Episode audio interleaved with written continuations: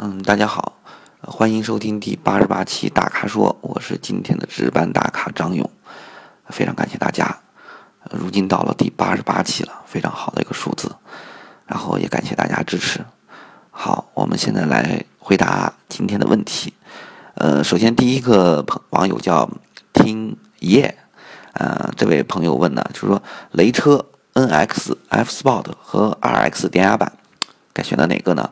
之前呢，他他现在有的车是一三款的发现四，然后发现他其实对越野要求并不高，然后在城里面又一直开这么一个大排量的越野车，觉得挺浪费的，所以打算换掉，换一个这个更舒服的城市 SUV，预算是五十万以内，呃，越便宜越好。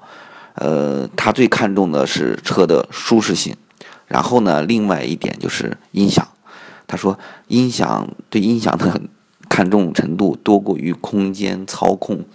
呃，所以说呢，这个这两个之间选择他就有点有点纠结了。呃，之前说买发现四，发现完全是为了外形，然后考虑不周全，现在很后悔。现在该怎么办呢？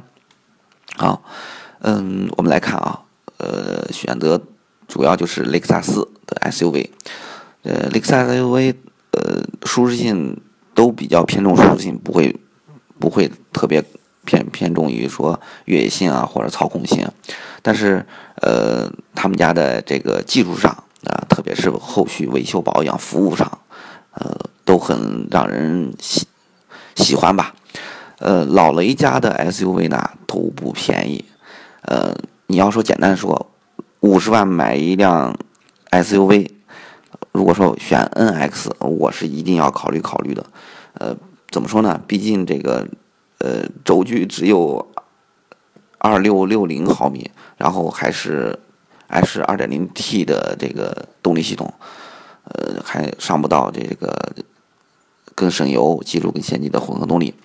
嗯，基本上来说，我可能会选 RX，因为在那个 AMS 的一个一个呃评分体系中呢，我们给 RX 给了一个四星半，然后这又是一个最新的一个车型，呃，这个成绩很高，然后呃从嗯反馈而言呢，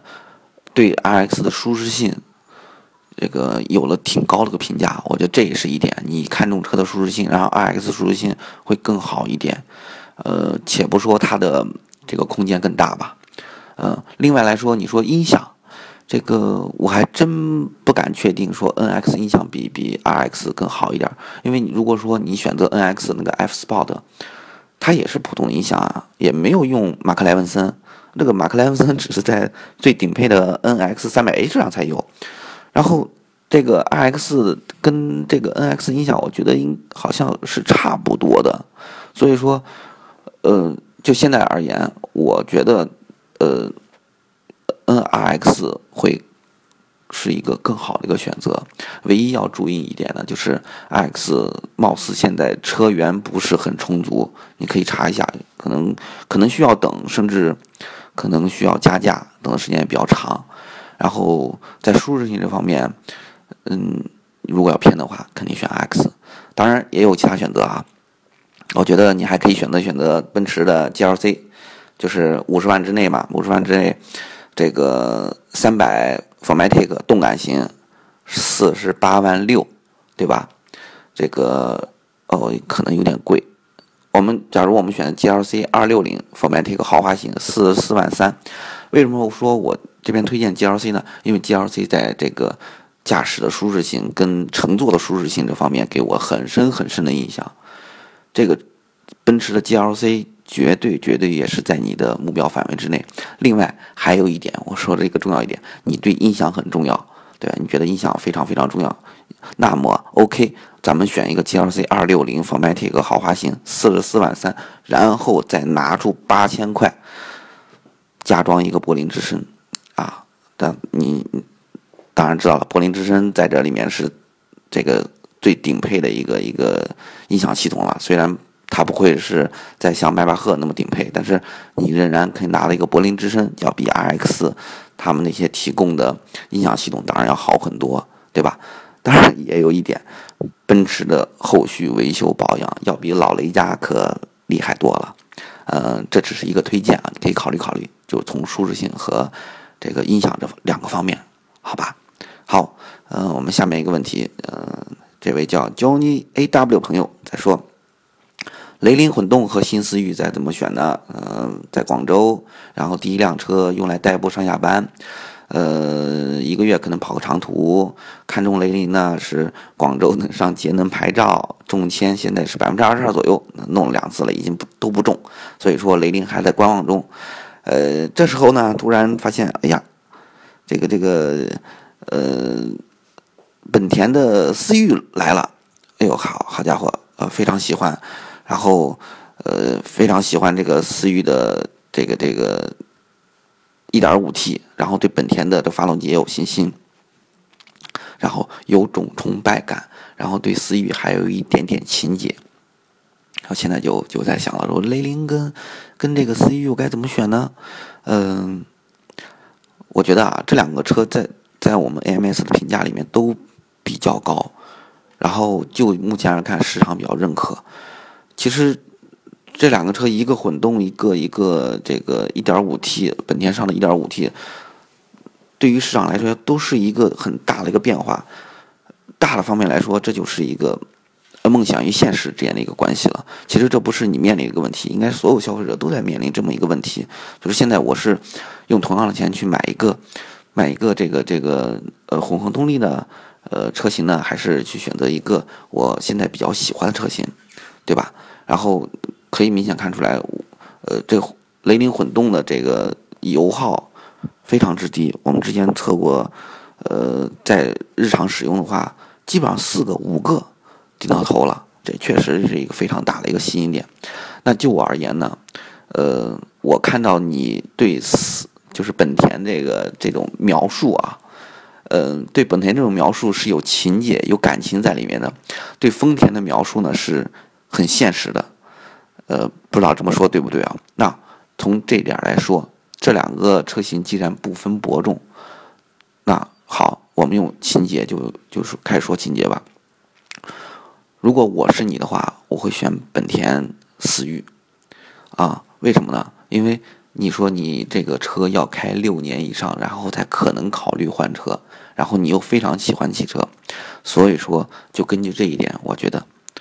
买思域吧。因为当下一个六年的时候，你一定会会选择一个混混合动力车型，和或者说甚至说一个电动车型，而那时候，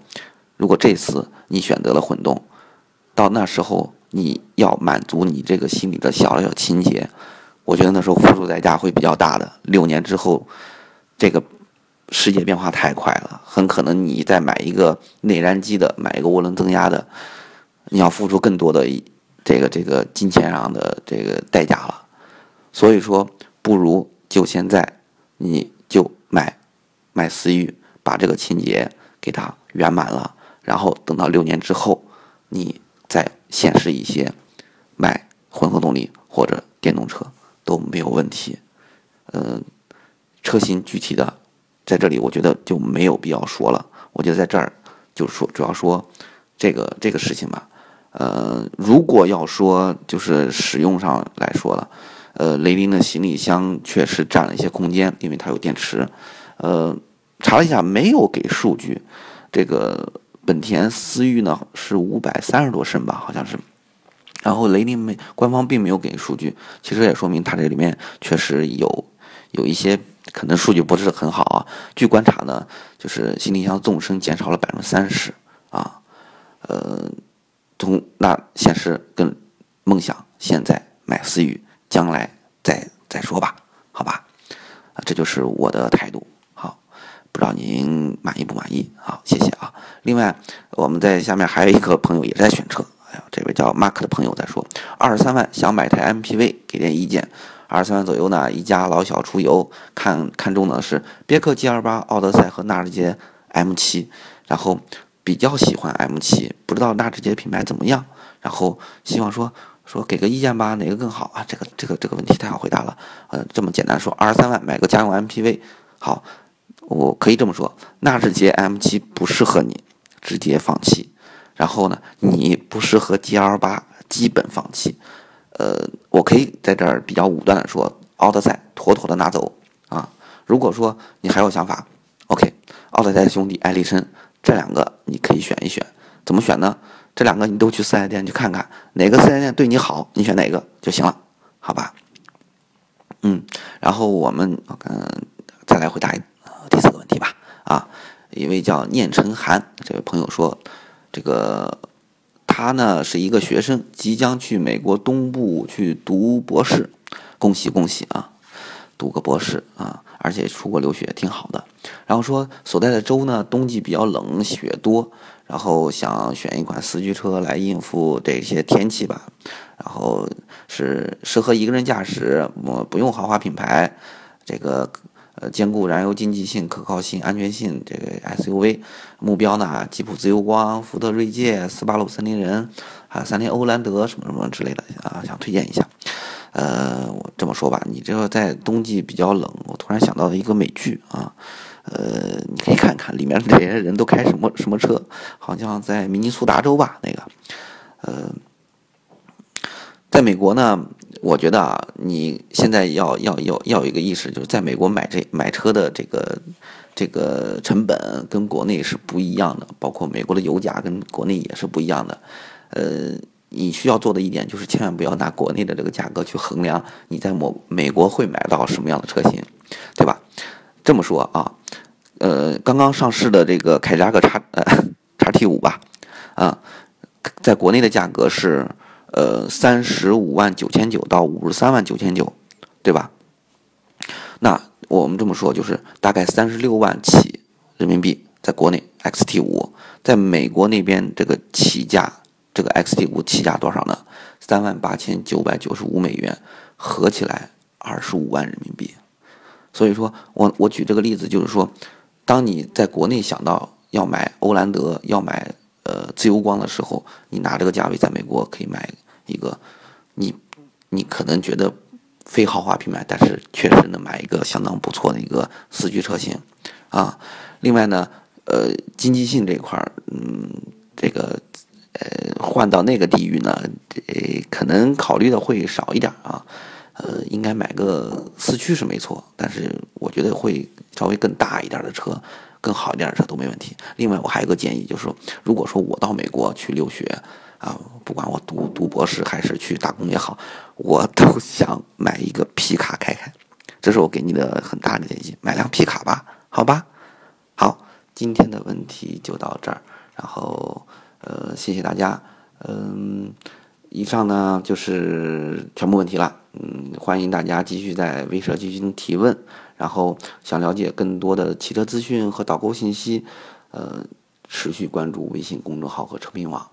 嗯，其实有很多问题，包括测试，包括驾驶，在我们的微信公众号和车评网都有很很很清晰和很有指导性的答案，大家要关注一下，啊，这样的话对自己选车会有更深的认识，为更清晰的一个选择。啊，非常建议大家去关注公众号“车评网”。好，我们下期节目再见，谢谢大家。